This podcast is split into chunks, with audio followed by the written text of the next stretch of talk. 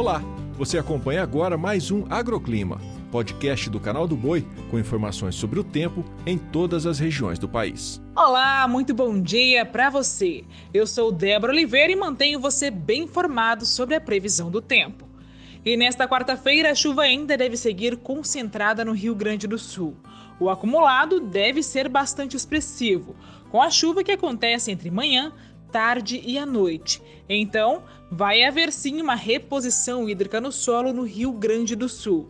E isso beneficia bastante os pastos, possibilitando o ganho de peso do gado, assim como as culturas que estão em desenvolvimento. Já em Santa Catarina, Paraná, boa parte de Mato Grosso do Sul, também o estado de São Paulo e o sul de Minas Gerais devem ter pancadas isoladas, sendo uma chuva que começa principalmente a partir da tarde. A região do Mato Piba também deve ter o mesmo cenário, assim como áreas da metade norte de Goiás e de Mato Grosso. No norte do Brasil, as instabilidades são resultado da zona de convergência intertropical, a ZECIT, que mantém ainda a entrada de umidade sobre a região.